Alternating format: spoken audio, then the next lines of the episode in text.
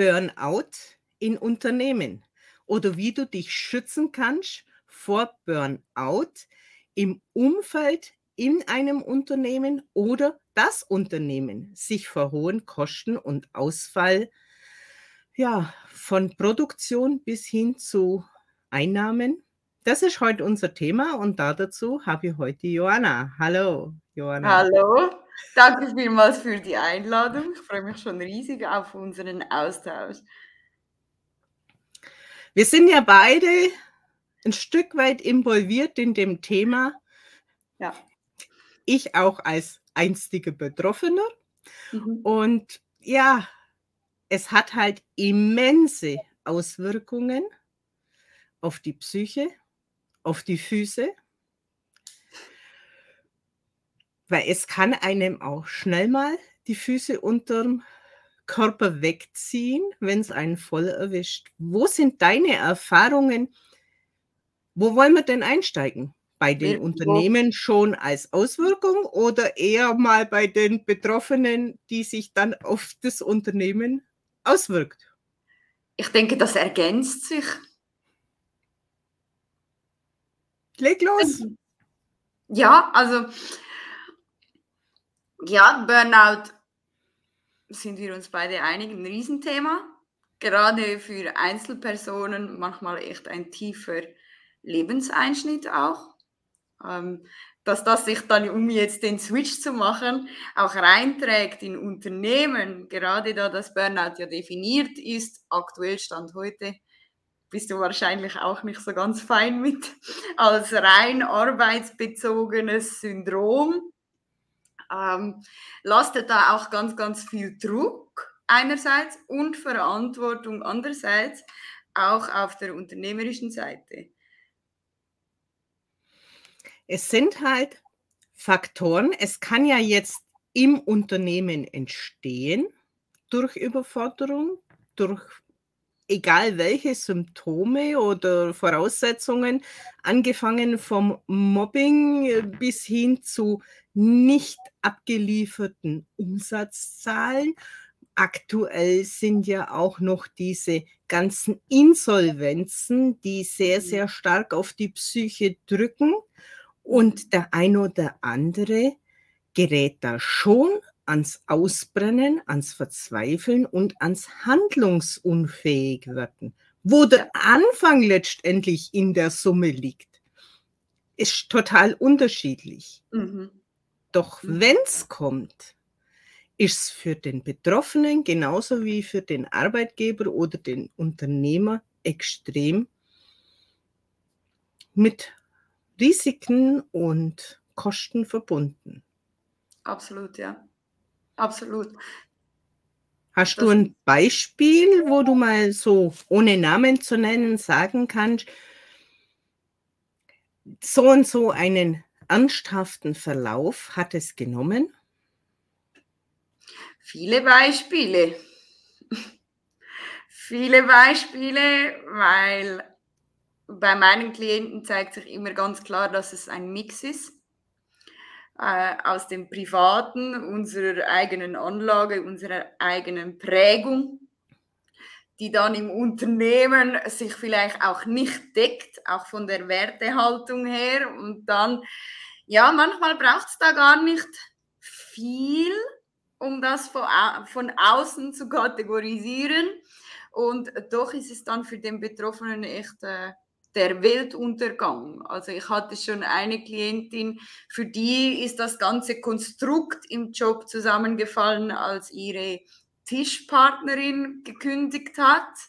Ähm, eine andere wollte mehr Verantwortung übernehmen, wurde da allerdings gebremst und so ein bisschen gedeckelt die lief dann eher in Richtung Unterforderung rein. Und dann habe ich natürlich auch Fälle, das sind dann eher Gründer und Unternehmer, die da von Finanzierungsrunde zu Finanzierungsrunde hüpfen. Und der Druck ist dann auch nicht ohne. Gerade wenn man da schon merkt, ich bin schon zu Beginn des Burnouts, so in den ersten Phasen und muss jetzt das alleine schon für den Erhalt meines Unternehmens und auch die Löhne meines Teams durchziehen. Das ist dann schon, ja, ein heißer Cocktail, wenn du so willst.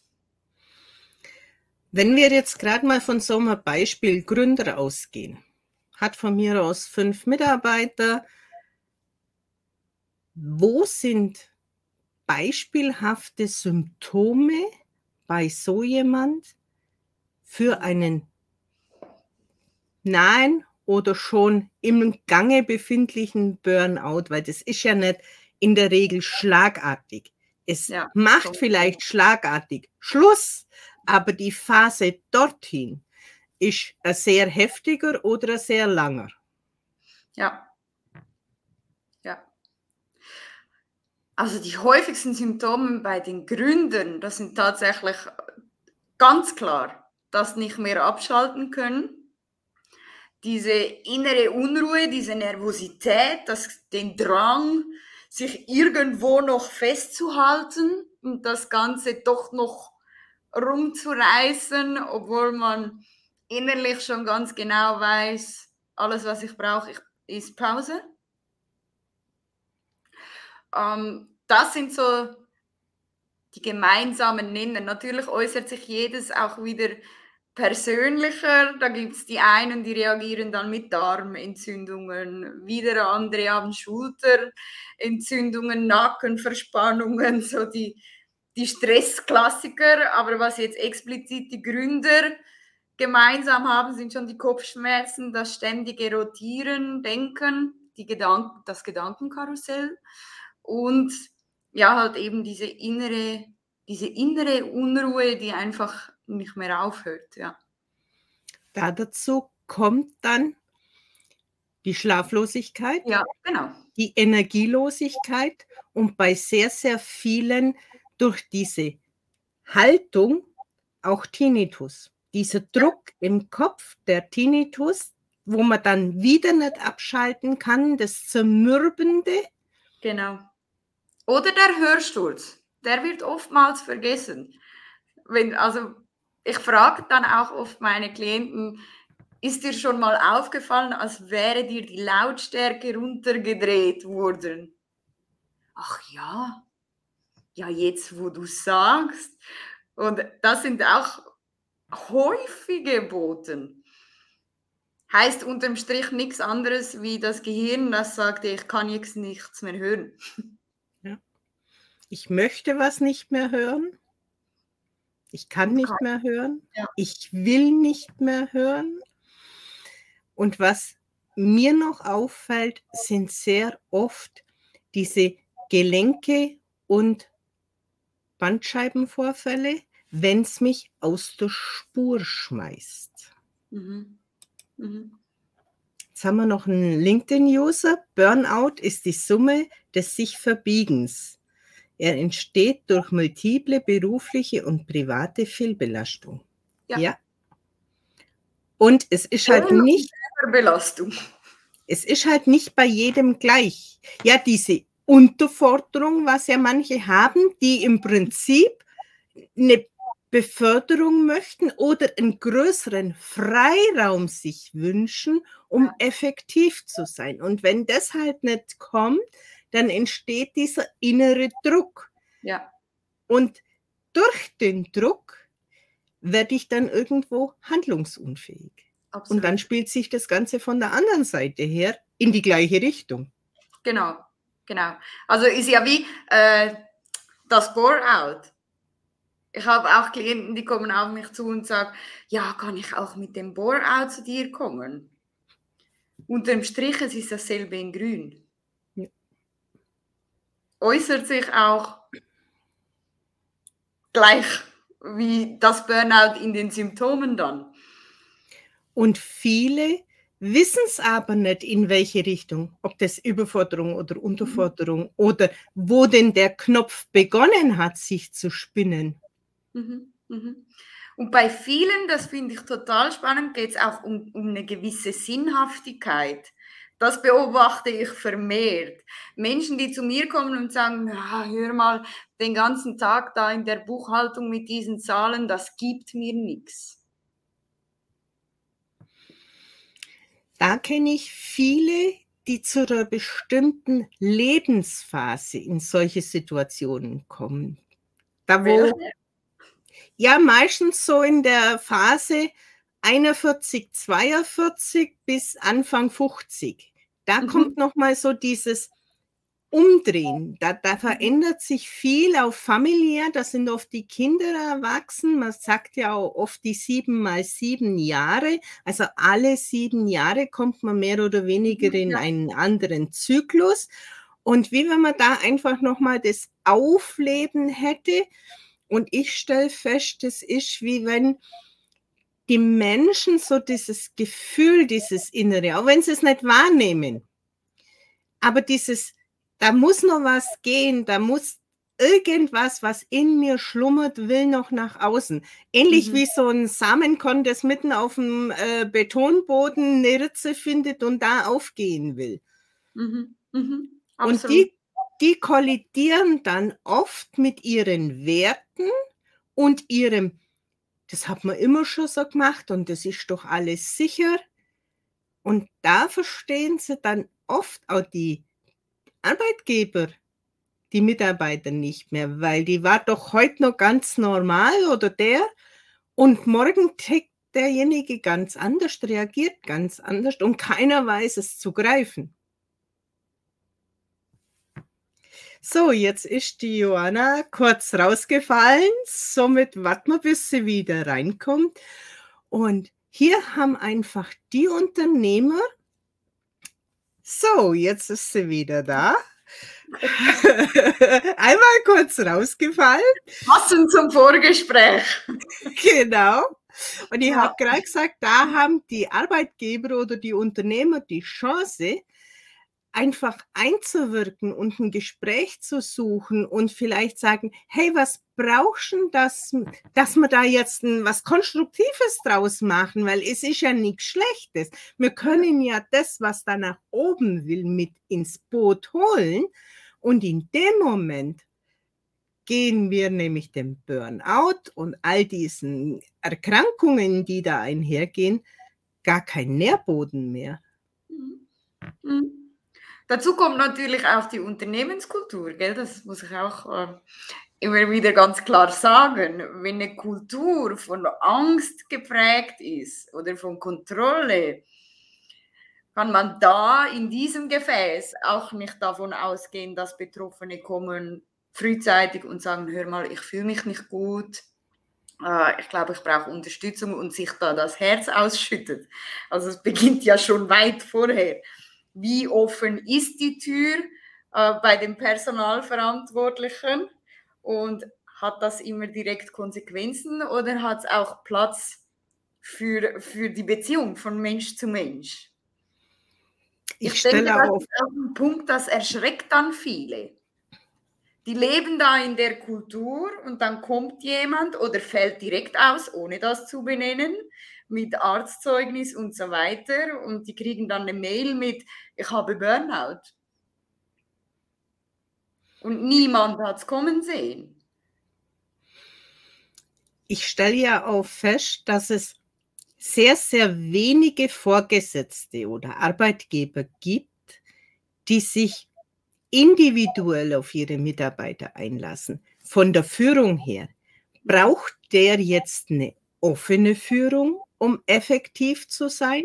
Oder braucht er genaue Vorgaben, weil er sich einfach selber nichts zutraut? Jetzt mhm. ist das natürlich eine schwierige Geschichte zu sagen, ich bin jetzt eine Führungskraft und ich traue mir das zu, ohne dass ich eventuell von meinen Vorgesetzten gerügt werde. Mhm. Aber ich denke, wenn man nicht jeden über den gleichen Kamm schert, sondern sich intuitiv auf die Fähigkeiten vom Gegenüber einlässt, dann kann das ein wunderbar harmonisches Miteinander sein. Genau, genau und auch geprägt vom Vertrauen. Ja. Gerade Personalverantwortliche befinden sich ja sehr, sehr oft in dieser Sandwich-Position. zwischen Zahlen, die die Geschäftsführung sehen will, und den Menschen, die sie brauchen, sind da oft in einer undankbaren Knautschzone. Also ich weiß, dass ich, um effektiv zu sein, ein großes Spielwiese brauche. Ja, ich auch. Und dann eben einfordere, wenn ich sage, hey, aber diese Informationen, die erwarte ich aber, dass die kommt. Mhm. Weil die sind für mich grundlegend, dass mhm. ich damit spielen kann und effektiv bei meinen Kunden dann wieder so rüberbringen, dass sie es verstehen. Mhm. Mhm. Absolut. Und wenn du jetzt de, den klassischen oder die klassische Burnout-Betroffene anschaust, dann sind das nicht die, die hinstehen und sagen, hör mal, ich wünsche mir das, ich brauche das, damit es mir gut geht, so und so und so. Das die wissen es ja oft gar nicht. Gelernt. Und sie wissen es ja oft gar nicht. Also ich bin ja in meinem ja. Burnout gerauscht, Vollgas, mitten auf der Messe, ja. weil ich nicht wusste, dass ich aus Ehrgeiz immer über meine Energielevel über Jahrzehnte ging. Ja, und hatte was mit Selbstwert zu tun. Mangelndes Selbstwert fordert es natürlich, dass ich immer mehr gebe um klar. eine Daseinsberechtigung zu haben. Ja, klar. Und, und bedingt auch, dass man sich anpasst. So die, mhm, mache ich gerne. Mhm, mache ich gerne. Es sind ja auch meist spannenderweise, äh, hat mal ein Dozent mir gesagt, die besten Pferde im Stall. Auf die musst du ganz gut aufpassen. Ja. Sonst rennen die dir äh, über die Strecke. Das sind immer so Sachen, wo ich dann gesagt habe, ich habe meine Werte auch nicht gewusst. Mhm. Und dann sind die Werte mitten auf dieser Messe eben kollidiert, zuzüglich dieser Überforderung. Ja. Und dann kam dieser Knalleinsatz, hat das ganze Konstrukt zum Platzen gebracht. Mhm. Ich hatte nur den Vorteil, dass mir spätestens drei Tage nach dem Vorfall selbstbewusst wurde, warum das so war und habe mir geschworen, dass das keine Firma der Welt mehr mit mir macht und ich mhm. zu mir stehe und meinen Bedürfnissen. Ja. Und darum geht es doch. Ich sage auch, wenn ich mit meinen Klienten den Belastungstest AWM mache und da rauskommt, dass die einfach zu 95 Prozent in der dunkelroten Phase, also im Burnout unterwegs sind und ich denen das sage, dann bin manchmal ich in deren ihrer Welt vielleicht der Satz, den du damals gehört hast. Also weil ich wirklich die bin, die sagt, hey, hör mal, das geht nicht so du hast nicht nur vielleicht einen Burnout, du steckst so ziemlich mittendrin. Und dann äh, fällt natürlich erst einmal die Welt zusammen, verständlicherweise. Und meine Klienten im Nachhinein schmunzeln sie immer und in diesem Moment schauen die mich an mit so Augen, wenn ich sage, ich weiß, es ist schwierig, ich weiß, es verletzt dich, ich weiß, es tut dir weh, ich weiß, es ist eine harte Erkenntnis, das ist kein Spaziergang. Unterm Strich, und das kannst du mir glauben, ist es ein Geschenk. Du siehst das nur noch nicht. Und zum Schluss unserer Zusammenarbeit gibt es immer wieder Klienten, die genau diesen Satz wieder hervorholen und sagen, genau das war's. Weil und sehr, sehr so hart gekommen, hätte ich auch nicht hingehört. Ja. Weil sehr, sehr oft ist es nämlich das Wachrütteln von Fähigkeiten, die in einem schlummern, die gesehen werden möchten und aus logischen Gründen weggedrückt wird, weil man einfach negative Erfahrungen damit gemacht hat, wann auch immer in seinem Leben. Genau. Und, und da, ja, Und da hilft in meinen Augen einfach ein Blick von außen, wo man einfach so Schlüsselpunkte findet und sagt, ja. hey, was ist denn da genau? Was waren da, um, um so diese Erkenntnis zu bekommen? Ja. Da können wir ansetzen, weil das ist teilweise gar nicht so schwierig, dort anzusetzen. Mhm. Mhm. Nur es ist so, so große Schritte für die Betroffenen dann. Ne? Ja, und das Finden selber ist oft für Betroffene und auch für die herkömmliche Betreuung medizinischer Art gar nicht so einfach. Da gibt es ja. halt auch so diese Standardwerte und gehen oft auf diese Wahrnehmung gar nicht mit ein. Mhm. Mhm. Mhm. Genau. Und, und um da noch den Switch wieder ins Unternehmen zu machen, fürs Unternehmen ist ebenfalls jedes Burnout eine Chance. Erklär's mal unseren Zuschauern. Wenn Burnout auftritt, klar, es ist ein Schock, klar, es herrscht sehr, sehr häufig eine große Überforderung, weil auch viele nicht darauf geschult sind, mit, mit diesen Themen umzugehen. Dabei kann das echt ein Hinweis sein, äh, hinzusehen und zu sehen, was ist da passiert, wie ist das verlaufen. Derselbe Prozess, einfach aus der unternehmerischen Sicht. Wie kommunizieren wir? Wie ist die Atmosphäre hier bei uns? Was ist unser Teil, den wir zur Besserung beitragen können? Und da spreche ich nicht von Verantwortung übernehmen. Ne? Verantwortung für sich selbst trägt der Betroffene. Es ist trotzdem eine Chance, sich zu reflektieren und vielleicht auch neue Wege zu gehen. Und ich sehe ja die Chance für ein Unternehmen, egal wo jetzt der Betroffene oder die Betroffenen in dem Unternehmen aufgefallen sind, zu sagen, hey, das kostet uns jetzt so und so viel Ausfallzeiten, das kostet ja. uns so und so viel Image, das kostet uns die und die Führungskraft, eine Stelle, die nicht besetzt ist, Lieferanten, äh, Lieferungen, die ich nicht erledigen kann. Und was Vielleicht könnten wir denn tun? Hm? Vielleicht sogar auch noch der Rekrutierungsprozess.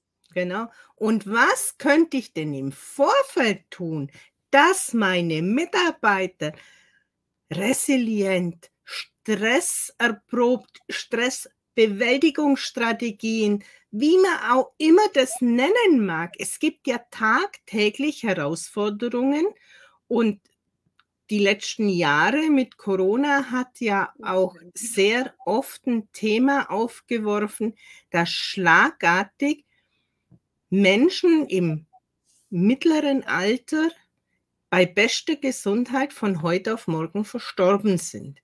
Mhm. Und die Mitarbeiter sind ja auch sehr, sehr unterschiedlich damit umgegangen. Oder die Zeiten, wo einfach die Lieferketten nicht da waren. Du hättest die Arbeiter gehabt, aber du hast die Ware nicht gehabt, dann hast die Ware gehabt, dann hast die Kunden nicht gehabt, dann hast du die die Sachen alle gehabt, dann hast du die Mitarbeiter nicht gehabt. Das ist ja nicht spurlos an uns vorbeigegangen. Und wenn ja. man da halt sagt, wie beim Fahren lernen, hey, Übung macht den Meister. Wenn ich in ruhigeren Gewässern lerne, Techniken anzuwenden, dann kann es auch mal in stürmischen Zeiten schonender abgehen. Mhm. Mhm. Genau. Das hast du jetzt perfekt formuliert. Und auch äh, das mit Corona ist mir echt wichtig. Also das hat ganz viel gemacht mit den Menschen. Die Ängste, wo da hochgekommen sind, ja. die sind mit, würde ich sagen, 80 Prozent dieses Aufbäumens dieser großen Zahlen an Burnout und depressiven Menschen. Hm. Also ich denke, Corona hat da stark dazu beigetragen. Die Problematik ist sowieso steigend, die Zahlen. Nur äh, das war jetzt wie ein Katalysator nochmals. Ja. Auch Homeoffice. Nicht jeder Mitarbeiter ist gerne im Homeoffice. Nicht jedem tut das gut. Da müssen wir aber auch. Wieder, oder?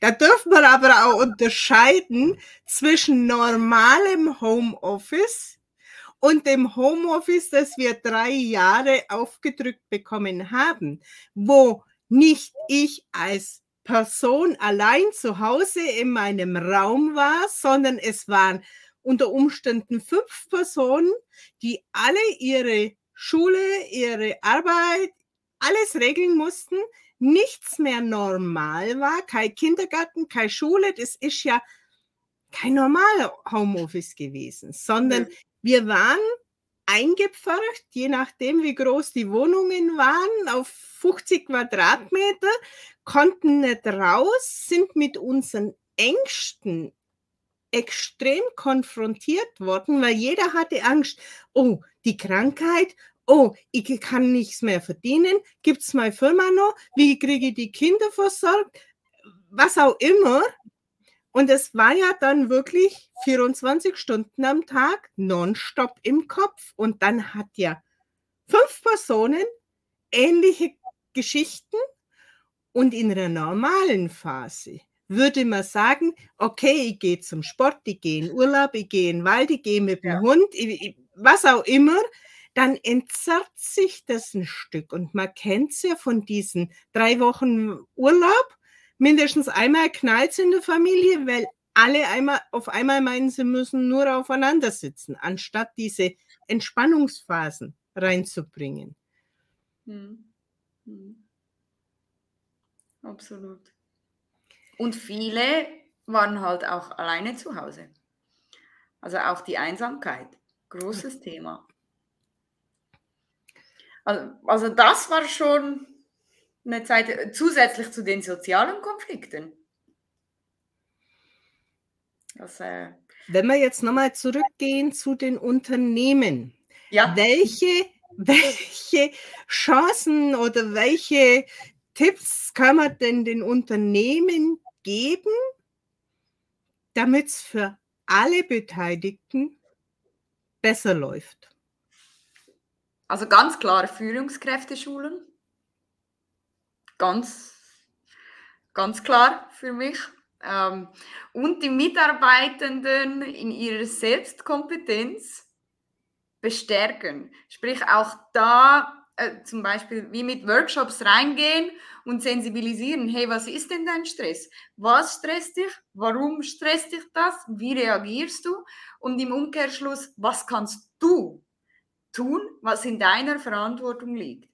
Und dann dies ausweiten, was kann das Team tun? Was leben wir miteinander für eine Kultur? Ich habe in einer Kinderkrippe, die sind goldig, echt.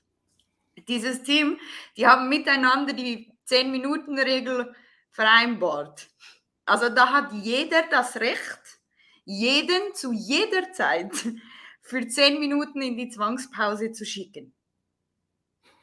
Und das haben die so miteinander vereinbart im Workshop. Und die schicken sich jetzt in aller Konsequenz in die Pause. Und die sind super happy damit. Das sind einfach tolle Möglichkeiten, was man da hat, was mir in meinen letzten Lives noch so reingespielt hat. Menschen, die zurückkommen nach einer längeren Auszeit. Mhm. Schlaganfall, Herzinfarkt, Burnout, das sind ja immer Faktoren. Wie gehe ich mit der Person um? Oft mhm. wissen es ja die Mitarbeiter und auch die Führungspositionen nicht. Hey, ja. jetzt kommt jemand zum Beispiel nach einem Todesfall. Wie gehe ich denn jetzt mit der Person um? Gehe ja. der jetzt aus dem Weg? Suche ich ein Gespräch? Oder jemand nach dem Herzinfarkt, kann ich den wieder belasten oder gehe ich äh, vier Monate auf Schonphase, aber im fünften Monat muss er wieder voll normal laufen. Mhm. Das sind einfach auch Gespräche, ja. sehr sinnvoll zu sagen, hey, wir wissen, du kommst jetzt, wir bieten dir die Möglichkeit, Unterstützung, fordere sie aber konsequent ein. Wir wollen die nicht weichpinseln. Ja. Und wir wollen die aber auch nicht überfordern. Und ja. da einfach zu sagen, hey, wir wissen alle nicht, wie es genau geht, weil da jeder anders tickt. Mhm. Aber sprich doch mit mir. Genau. Sowohl als auch. Genau. Genau. Also Kommunikation ist wie in so vielen Fällen äh, die halbe Miete. Und vor allen Dingen kann, wenn das Unternehmen feinfühlig ist und sich Hilfe dazu holt, auch aus den Situationen lernen. Was hat denn die Person dahin gebracht? Wie hat sie sich gefühlt? Und wo wäre schon eine Chance gewesen, dass man das Ganze abpuffert? Ja. Ja. Absolut. Und da braucht es Schulung. Ja. Komm nicht drum rum. Ich glaube, ich werde das mein gesamtes Berufsleben noch sagen. Da, da bedarf es echt spezifischer Schulung. Ger Und Gerade Offenheit. bei mentalen Herausforderungen. Und Offenheit. Ja. Für, für unkonventionelle Lösungen, weil mhm. die, die starren Lösungen haben sie erst in diese Situation gebracht. Ja. Ja. Und dieses, dieses Feingefühl, diese Wahrnehmung, den anderen auch mal nicht bloß als Konkurrent oder sonstigen zu sehen, sondern einfach auch mal als Mensch und hey, wie verändert er sich denn? Wie geht es ihm heute denn? Weil manche kriegen gar nicht mit, dass der eine zutiefst betrübt heute ist, weil irgendwas war. Und im dümmsten Fall ist halt die Katze gestorben und das reißt die Einzelperson trotzdem runter, weil das die einzige Bezugsperson ist. Im anderen Fall ist das Haus abgebrannt oder ja, da gibt es tausende von Möglichkeiten, aber der Gegenüber kriegt es gar nicht erst mit. Mhm. Mhm. Mhm. Ja. Ich denke, wir sind heutzutage sehr stark abgestumpft, um nicht verletzt zu werden. Ja, und, und viele sind so in ihrem kleinen eigenen Gärtchen. Ich mache das, was hier drin liegt, und der Rest geht mich nichts an. Leider eine Beobachtung meinerseits. Und dann habe ich noch so eine Beobachtung, dass es, wenn wir jetzt beim Burnout bleiben, zwei Varianten gibt. Der eine, oh, ich bin krank und der andere, ich habe auch Burnout, ich bin wichtig. Mhm. Mhm. Und dann gibt es noch den mit ich sicher nicht. Nein, Frau Schön. Da stimmt was nicht. Und das sind dann auch die schwierigen. Auch für die Unternehmen. Wie, wie willst du das merken, wenn jemand über die Jahre oder Monate hinweg sein Verhalten nach außen so perfektioniert hat, dass da gar niemand auf eine Idee kommt. Das merkst du erst dann, wenn es Leistungsabfälle gibt. Weil die kommen ja irgendwann, aber relativ spät ist es dann schon. Und die Fassade bleibt erhalten. Da kommen dann Ausreden, Rechtfertigungen. Da stehst du dann als Personalverantwortlicher schon ein Stück weit auf dem verlorenen Posten. Weil es gibt ja durchaus, und das klingt jetzt vielleicht auch hart, aber es gibt ja durchaus diejenigen, ja, diese, die so einen großen Knall brauchen. Ja. Und bis dahin merkst du nichts. Ich wollte gerade noch zu dem merkst nichts sagen da kam mir so in den Kopf, du hast jetzt Außendienstler, die verkaufen. Und dann aber ihre cholerischen Anfälle kriegen, weil einfach so ein Schwall an Überforderung hochkommt. Das mhm. kriegt das Unternehmen oft gar nicht mit. Aber der Kunde nimmt es wahr. Und der Kunde gibt es unter Umständen anderen weiter und sagt, hey, was war denn das? Äh, da kann ich ja keinen kommen lassen. also die sind ja so und so.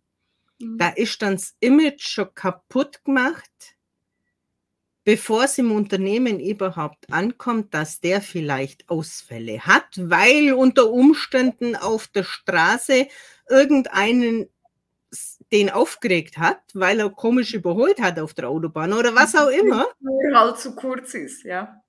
Ja, Mhm. das sind, das sind Faktoren, die schleichend immensen Schaden anrichten können. Ja, absolut. Und auch da, da bin ich wieder bei der Kultur. Da kommt man einfach nicht drum rum. Also Unternehmen, so kleine schweizerische Unternehmen, die sind echt Klassiker. Die haben da ihr Feierabendbier. Weiß nicht, ob das. Trinken bin ich kein Fan, aber ja.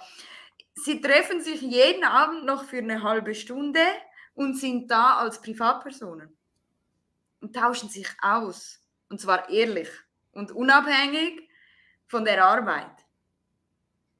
Da, solche Dinge, da, wenn einer dann abends erzählt an diesem, an diesem Treffen, ach du meine Güte, und schon den zweiten Anfall kriegt über dieses Vorkommnis am Tag, hinhören.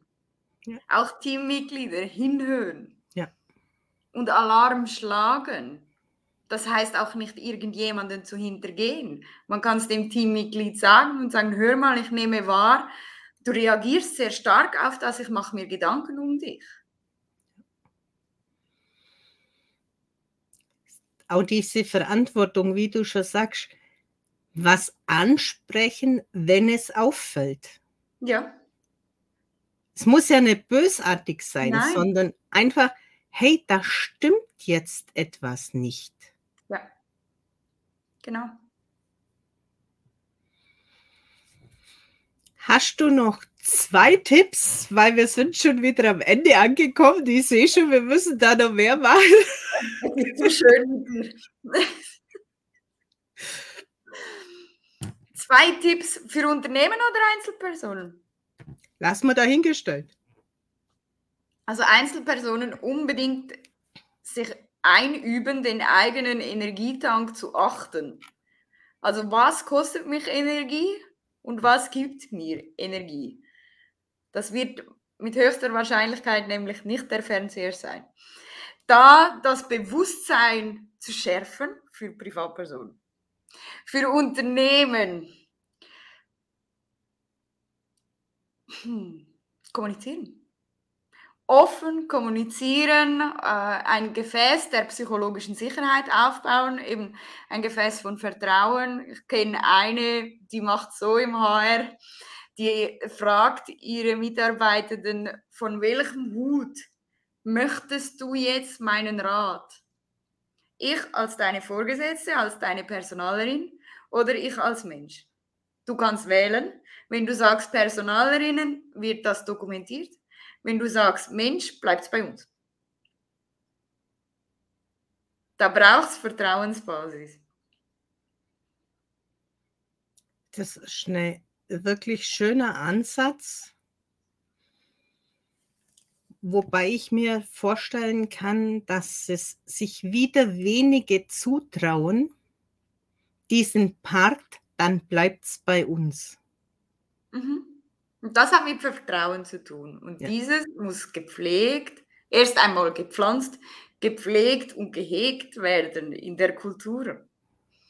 Und da würde ich noch eins draufsetzen und sagen, die Personalerin darf aber auch das einfordern von ihrem Vorgesetzten, von ihrem Absolut. Auftraggeber und sagen, hey, ich schaue, dass ich so gut wie möglich die Zahlen abliefere.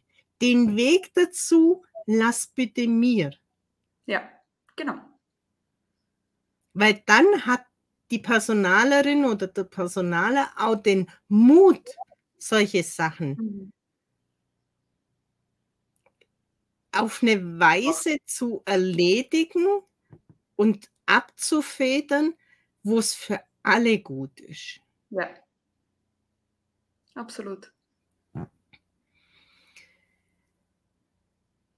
Es gibt noch hunderttausend Sachen Ja. zu sagen. Wir könnten wahrscheinlich bis tief in die Nacht. Aber wir sehen einfach, es ist komplett miteinander verstrickt. Und mir ist es wichtig zu sagen, hey, wenn du spürst, irgendwo passt was nicht, dann such dir Hilfe. Mhm. Und in der anderen Schiene, schau, was dir selber gut tut. Mhm. Und da muss ich immer wieder an eine Kundin von mir denken, weil jeder hat ja einen anderen Faktor, der ihn runterbringt und der ihm gut tut. Und diejenige hat immer gesagt, am besten geht's mir eigentlich mit einem Piccolo. Aber das ist ja Alkohol. Na sag ich, aber der Piccolo ist mit Sicherheit nicht schlimmer wie drei Tabletten und sonstiges. Wenn du weißt, dass dir der Piccolo gut tut, dann trink den und geh ins Bett und regenerier dich. Mhm. Mhm. Also es kann ganz, ganz viele Möglichkeiten geben. Ja. Eine hat gesagt, ja, sie tanzt ganz wild und hüpft eine Stunde lang, bis ihr der Schweiß von oben bis unten läuft. Dann ist sie wieder normal. Dann soll sie es tun. Genau. Absolut. Mut, Mut zur Lücke und Mut Ja. zur Hilfe. Ja.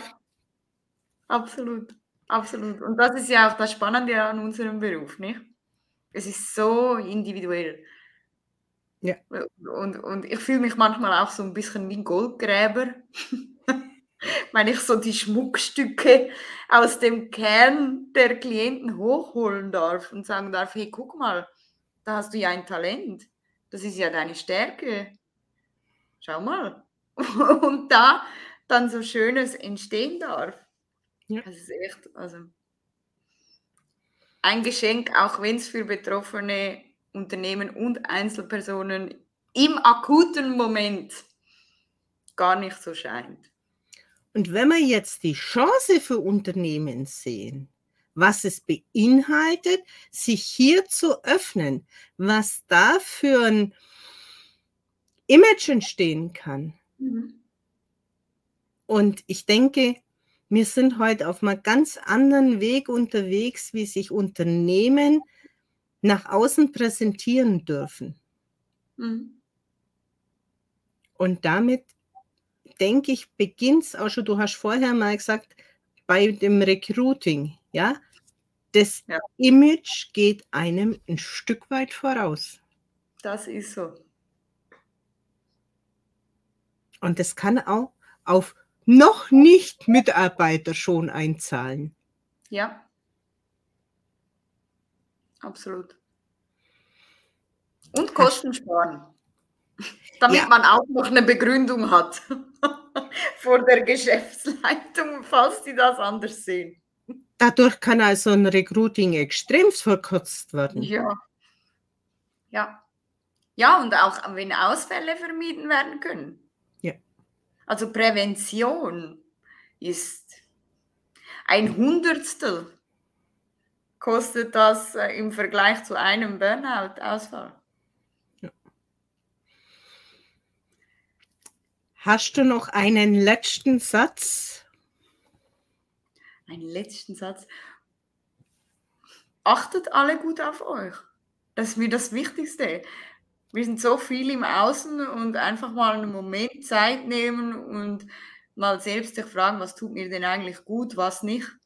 Und wie kann ich dafür sorgen, dass ich meine Tanks fülle. Ich denke, das bewirkt schon einiges. Oder regt zumindest einen Prozess an.